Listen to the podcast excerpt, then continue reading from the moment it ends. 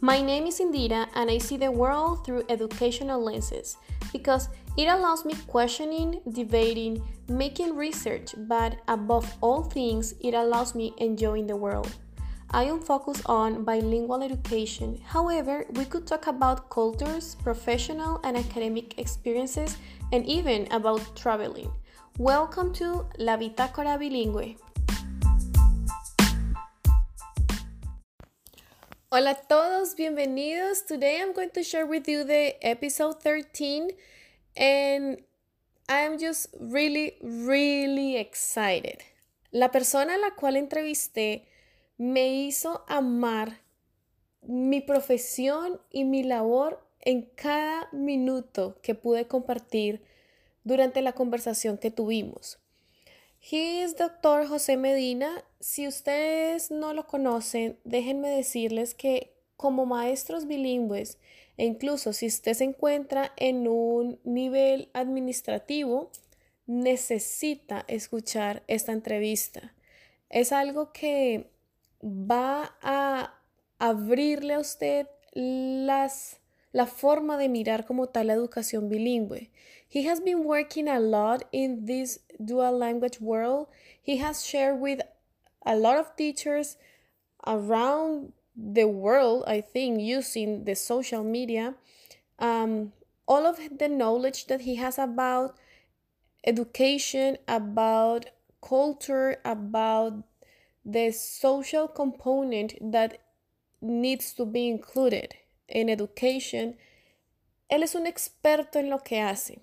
pero lo mejor de todo es que sigue teniendo un corazón lleno, lleno de humildad y calidez.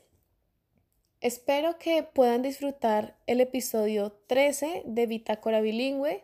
I hope that you could learn as much as I did when I had the opportunity to talk to him. Si quieren seguirlo, no duden por favor en revisar mi Instagram, que es Bitácora Bilingüe, or if you prefer to follow me on Twitter, you can find me as at isoto28 and you could find all of the links that he shared with me during the conference during the um, conversation that we had. And you could find as well his different ways to the different ways to contact him okay espero que aprendan un montón y realmente estoy muy orgullosa y muy agradecida de ser una maestra bilingüe gracias a mm, lo que he vivido durante mi experiencia, pero también gracias a encontrarme personas como el doctor Medina, quien me demuestra una vez más que lo que hacemos como maestros bilingües es sencillamente asombroso magnífico y de muchísima calidad. Bienvenidos al capítulo 13. Vamos a causar desmadre. That's an expression that I have heard a lot of times from a person that who I really admire. His name is José Luis Medina Hernández Franco López Jr. Díaz Cruz. Yes, it's a really long name and is as long as his experience in the dual language education. I am really thankful that he is part of my podcast Bitácora Bilingüe, and I just want to start with the first question Who is José Luis Medina Hernández Franco López Jr. Díaz Cruz? It's a person um, with a very long telenovela name, ¿verdad? Um, so who am I? I mean, I'm, I'm many things, but um, I actually did a short video this week about the importance of identifying um, the two or three really pieces of, of your identity that guide whatever decision is um, you're going to be taking.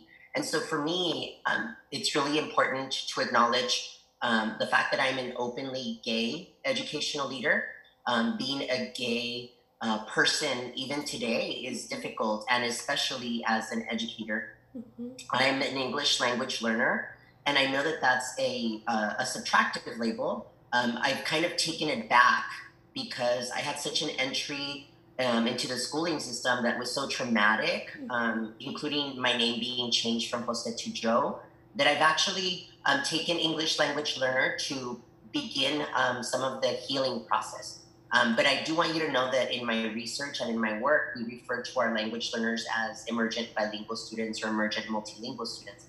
And then um, that third part of my identity um, is really being a first generation Chicano. Um, my parents are from Ciudad Juarez, Chihuahua. Okay. And so I was born in El Paso, Texas, but really grew up on both sides of the border. So when people ask me, um, where are you from? El Paso, Ciudad Juarez, Chihuahua.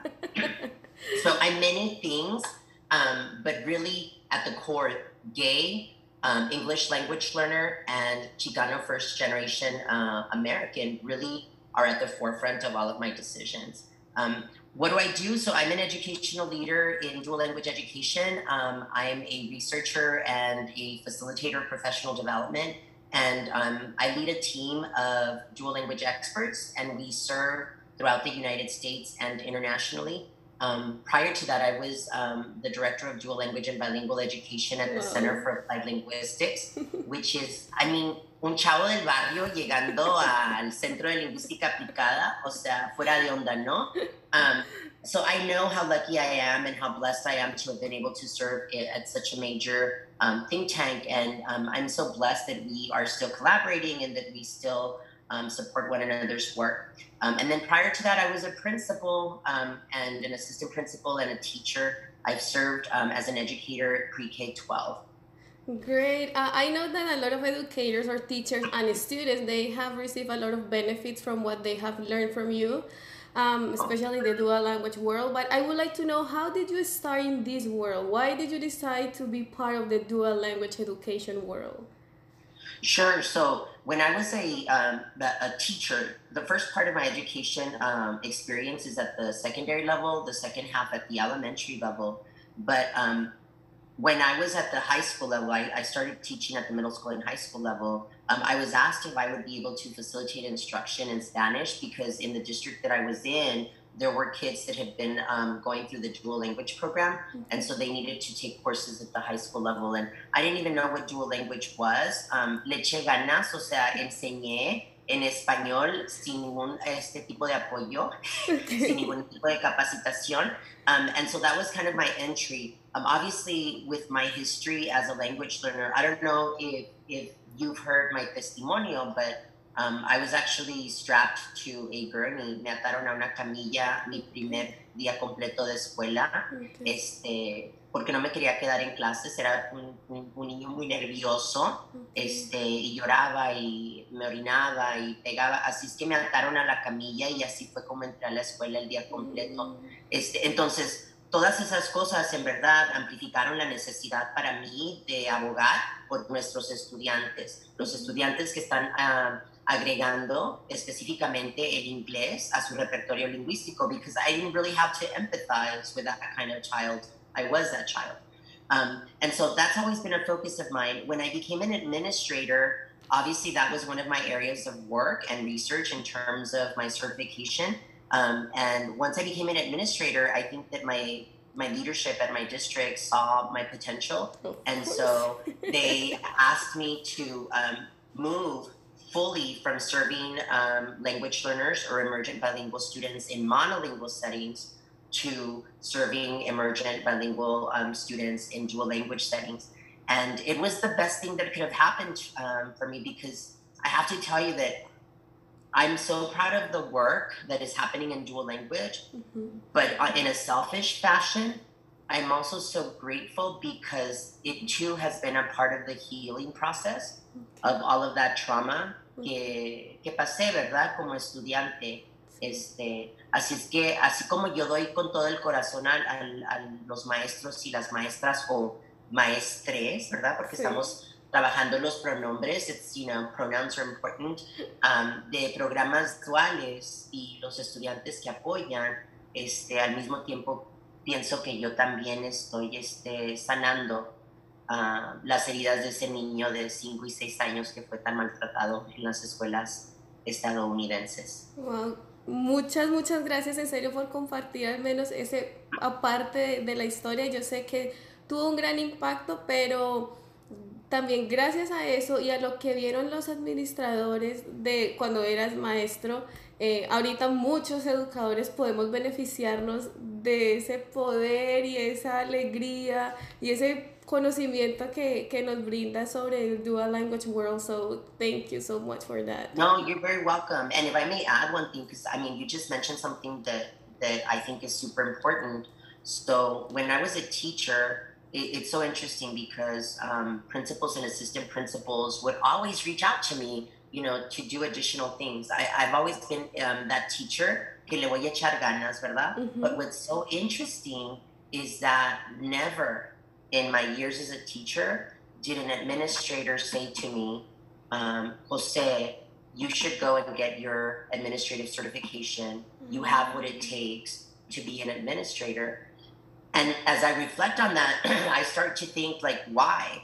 And I, I'm a little bit hurt by the fact that the, that those administrators wanted my support and wanted me to do all of these things for the schools that I served in, but that none of them um, tried to mentor me. Um, and I think that it probably was because, I mean, I am a brown, openly queer educator, Mhm. and who um, really sees themselves as an openly queer administrator, principal, assistant principal. And it was actually my husband, Alvin Antonio Diaz Cruz de San Juan, Puerto Rico. Um, I met him when I was a teacher, and he was a sergeant major in the Army.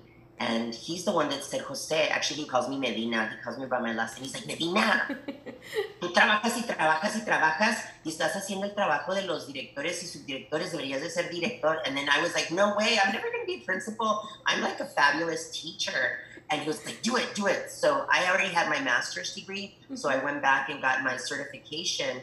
And I have to tell you that in that first class, there were a bunch of white men Mhm. um, white women and like three or four of us of color. And I remember that one gentleman who was a, a middle school coach who was getting his certification, he said, um, we were talking about language learners, and he said, Well, those kids just need to transition to English. And I remember it in my head and in my heart, como me sentí, y dije. Hijo de su madre, voy a ser, voy a ser director escolar and I'm going to cause this madre. And so it was in that first class of my certification to become an administrator that I was like, this madre is the name of the game and I am the lead player. Vamos. Ay, no, cada historia de verdad que es muy entretenida. I just love it. I, ah, I am a person who really likes to be reading and be in touch with people who can teach me a lot. And one of the books that I just follow and love is The Guiding Principle for Dual Language Education. So, what could you share with all of us about this book? Sure. So um, the guiding principles for dual language education has been around for a long time. Um, when I was in the Austin, Texas area in Pflugerville ISD, that's where I was a principal. Um, the second edition of the guiding principles was actually used by our district to um, implement and improve dual language programming.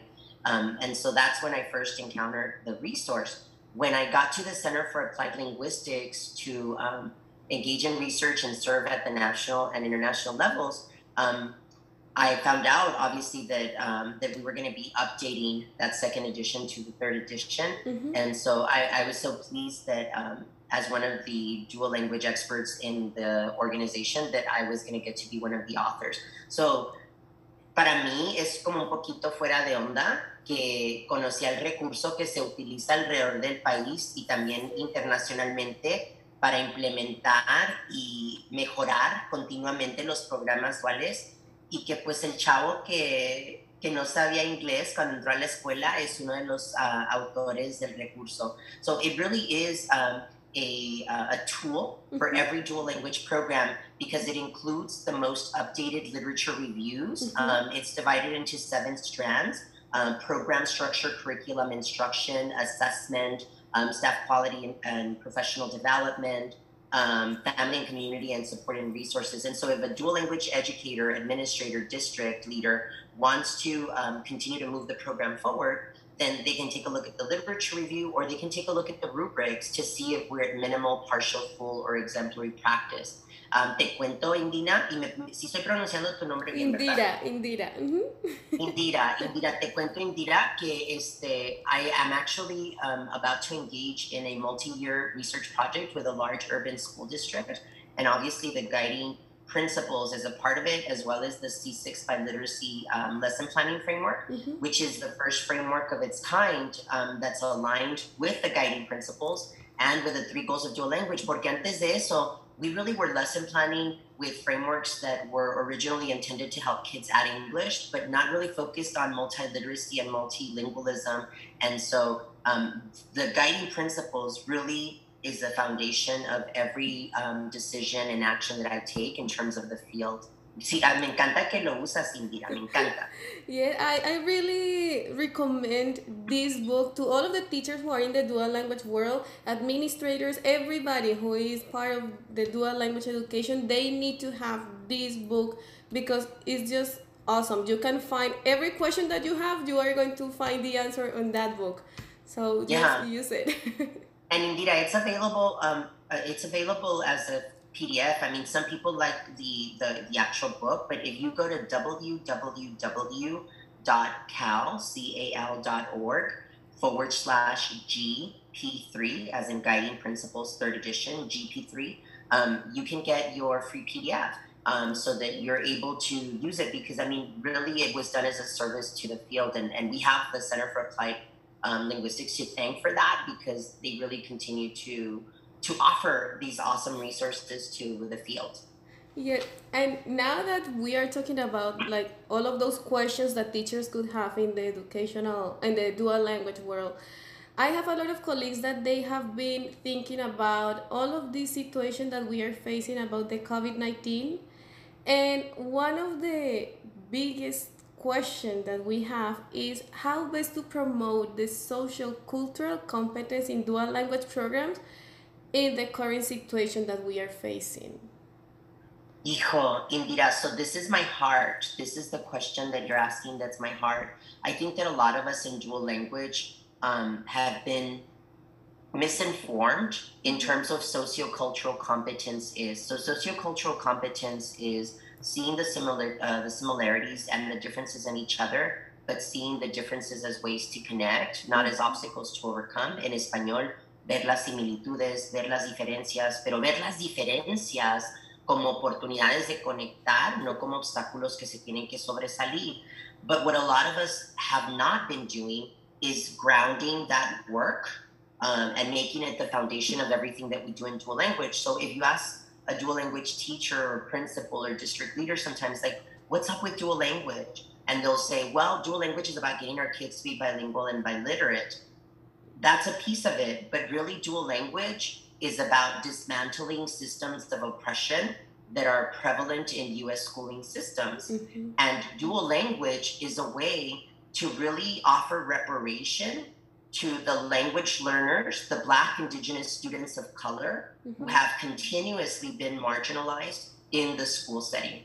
And it's rare that, that someone will ask, Hey, so what do you do? Well, I'm a dual language educator. And do you know about dual language? It's really about dismantling systems of oppression in US schools because Black, Indigenous students of color really have been screwed over in US schools. Like, we don't say that, but that is dual language. And so, right now, with COVID 19, what we're seeing is that often the decisions that are being made by leadership in districts are done through a lens of privilege. Es ese vistazo de privilegio. And what we're not understanding is that whatever decisions we make, although they're with a good heart because educators are good people, um, that we have to consider those kids that we really have not served well in the past Mm. first. And that is sociocultural competence. That's critical consciousness. Critical consciousness, la conciencia crítica, trabaja mano a mano with um, sociocultural competence. Um, sociocultural competence is that seeing similarities, seeing differences, connecting. But critical consciousness is utilizing that to really dismantle those systems that oppress.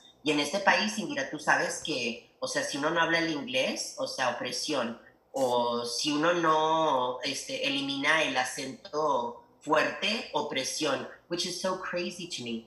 Um, the other thing that I would say in terms of COVID 19 is I received um, questions from leaders asking me, so what does that mean for dual language if we're in a remote fashion or if we're hybrid? Mm-hmm. Like, and what I keep saying is, um, I've given four tips, and I in my Instagram and Twitter, there's videos about this. Um, one, teachers have to be kind to themselves. Dual language teachers are the hardest working educators in the world, so be mm-hmm. kind to yourselves. I know that right now it's stressful hear me. You are fabulous. You are bridging, making cross linguistic connections, translanguaging the heck out of everything. You're color coding, you're facilitating instruction in two languages. You need to like go get somebody to give you a manicure, of course, wear your mask uh, and a pedicure, but you need to understand that you're awesome. So be kind to yourself. Number two, we need to stay the course. Even if we have a hybrid model or we have um, a uh, remote completely, we need to protect the language allocation plan. So, dependent on how many hours we are um, interacting with students, make sure that if you're a 50 50 or if you're a 90 10, mm-hmm. that you are really ensuring that that time, whatever that time looks like, is protected. Um, because that is what aligns with all of the recommendations and the guiding principles. Three, amplify the voice, amplify the voice of the partner language. Tenemos que amplificar, in, in most cases here in the United States, Spanish. Most of the dual language programs here in the US are um, Spanish English. But whatever the partner language is, if you're in a Mandarin English dual language program, then we have to amplify the Mandarin. We have to amplify the Portuguese while we're still making those cross linguistic connections with kids. Así es que si estamos este, eh, dando instrucción por la computadora, we are still responsible um, for really elevating the partner language mm-hmm. and working with kids to make those cross linguistic connections. And then the fourth thing that I keep telling districts and teachers is that we need to keep the instruction um, clear, concise, and connected to real world activities. Because, especially in a computer, um, when you're facilitating instru- instruction in remote fashion, um, it is imperative that the students are able to attach themselves to work that is connected to something. Mm-hmm. And so, um, especially in hybrid and remote fashion, we really need to, we're going to need to work on that. O sea, que sea algo concreto, este, que sea algo que los estudiantes puedan conectar, ya sea por sus uh, vidas o por este, textos o eh, video, but it needs to be something that is concrete. So those are the four. Be kind to yourself, mm-hmm. protect the language allocation plan, amplify the partner language and focus on cross linguistic connections. And then the fourth one, make it concrete and real, connect it. Es, me encanta cada cosa que dice, de verdad que estoy aquí. Mejor no, dicho, como gracias, en un sueño. Gracias. Yo, yo, el honor es mío. Eh, anytime that anybody asks me to share something, I'm like, claro, vamos a establecer la fecha y el tiempo because we need to get this information out there. Especially because there's a lot of misinformation um, es, en todas las comunidades, ¿verdad? Es cierto. Y bueno, y teniendo pues la esperanza de que COVID-19 is over really soon. so what should we do or what could we do when with the dual language program once the COVID-19 is over?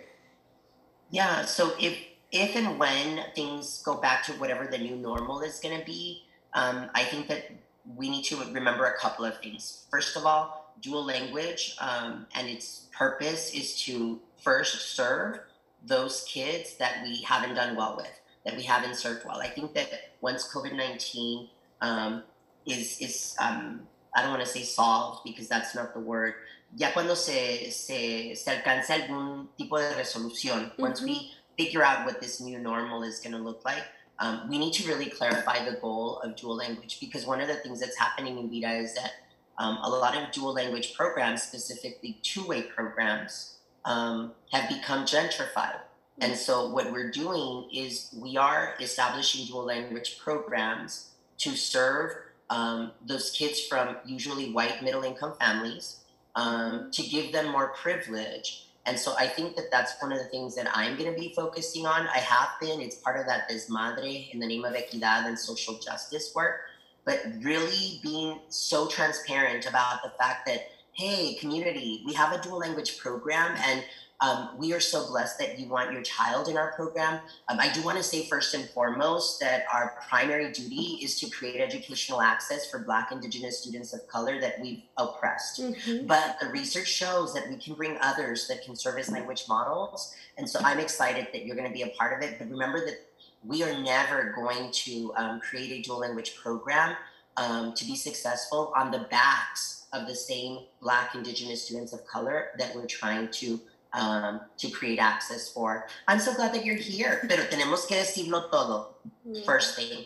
The second thing that I'm going to focus on that, and that I hope that all dual language educators focus on is the fact that um, a lot of us have been doing a lot of performative sociocultural competence and critical consciousness work. Estamos mal informados o no entendimos lo que significa, but when I ask teachers and administrators and district leaders, hey, so how are you really working on sociocultural competence? Well, we have a multicultural night. Y doctor Medina, traen las familias comidas y se ponen el traje este, de mariachi y la gente este, de otras religiones este, pone ropa que, está, que tiene que ver con esa religión. And I'm like, okay, but like, what are you doing to mm-hmm. really do the work of sociocultural competence? Because that's fake. Like mm-hmm. that's performance. That's I'm gonna put a little check mark to actually engage in the work of sociocultural competence and critical consciousness means that every single day, every child, teacher, administrator, and community member is working actively to decolonize all of the stuff that has been put in schools, decolonizing the curriculum, the instructional strategies, and really start chipping away at those systems of oppression. Porque la mera neta, o sea, como que estamos haciendo lo mismo cada año. Vamos a dar comida, vamos a tener un, un, evento para, para el 5 de mayo, para el 16 de septiembre, o for Black History Month, and then it ends there. So that's that's a piece. And then the third thing is I really want to make sure that teachers have the tools so that in dual language programs, they're lesson planning through a uh, a critical consciousness lens because lesson planning, Indira, is a political act. And if, as dual language teachers, we are lesson planning through that monolingual, monocultural, heteronormative, patriarchal perspective, then we become the oppressors. Um, muchos de nosotros sabemos que hemos estado enseñando el español a la English. That's how I like to say it. Enseñamos el español, el español a la English because of the power of uh, and privilege of English. And so teachers need to really align with those things that are in the, embedded in the C6 Biliteracy framework. You can go to duallanguageschools.org. I actually did a video. They're posted on your on, on their YouTube channel. Um, a little video for each one of the six C's um, because it's it's important that we understand that the way that we lesson plan either supports oppression or battles it. Así es que esas esas tres cosas serían.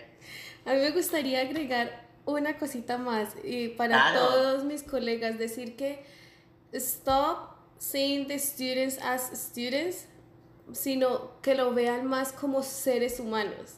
No solamente esa parte de qué es lo que aprenden y cómo lo aprenden, sino quiénes son realmente ellos para así poder tener una conexión muy fuerte y poder valorar quién está dentro de la, del salón de clase. Esa es la, la clave como tal de, de, de, la educación que nosotros estamos ahorita trabajando. Um, yeah, I agree, I agree, yeah.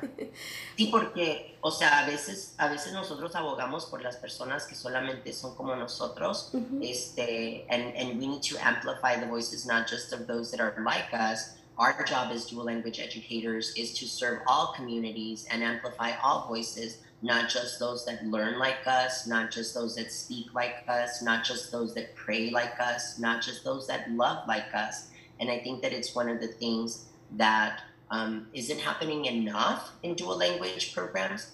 The other thing, Indira, that you just brought up that I think is so important is that by giving students um, an opportunity to be the, their the, themselves, to be fully who they are, mm-hmm. to come into the space and not have to fit into this monolingual, monocultural box, but to be themselves then allows them to also be co constructors and co facilitators of the instruction because I think that teachers sometimes see themselves as though they're filling empty piggy banks mm-hmm. marranito.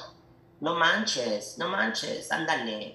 It's really about co-constructing that um, instruction and that learning with kids. Um, I've also heard some of us say, ay, es que yo quiero ser la voz para los que no la tienen. I want to be the voice for my student they don't need you to be their freaking voice. they need you to dismantle the system so that they can be their own voice. Yes. Así es que nada de que vamos a salvar. No, kids don't need saving. They need you to truly do the work of critical consciousness and sociocultural competence. Así es que no te hagas, no te hagas. ¿Verdad? Al público, yo al público echándole bombazo. No se hagan, no se hagan. Mira, mira. De verdad que con esta entrevista sé que toda la audiencia de Bitácora Bilingüe van a recibir cada una de esas palabras con amor, van a sentirse excited about what they could do. And the best part is that I'm completely sure that creamos un desmadre durante estos 30 minutos de conversación. Claro, adelante you need to use that word, even if you're monolingual and fabulous, just learn the word desmadre and say desmadre in the name of equity and social justice. And and I think that people will react positively. Um, so thank you for this opportunity. Le agradezco mucho el trabajo que está haciendo Indira y la oportunidad de venir a compartir a little bit about my story, but also some of the work that I'm engaging in. I really appreciate it. I thank you so much. Okay, so have a good afternoon and well, to all of you, uh, I hope that you can continue listening to my podcast. I am going to um, upload the picture for this interview and all of the links that Dr. Medina was mentioning is going they are going to be there next to the picture, okay? Where could they find you? Where could they follow you? Sure, so on Instagram and on TikTok porque estoy trabajando para ser TikTok famous, eh? It's Jose Medina 1000 and then on Twitter, it's Jose Medina Jr. 89, Jose Medina Jr. 89. Um, and so I look forward to seeing you on social media. Si me ven, no se hagan que no me conocen. ¿eh? Ok, adiós y muchas gracias. No, adiós, gracias.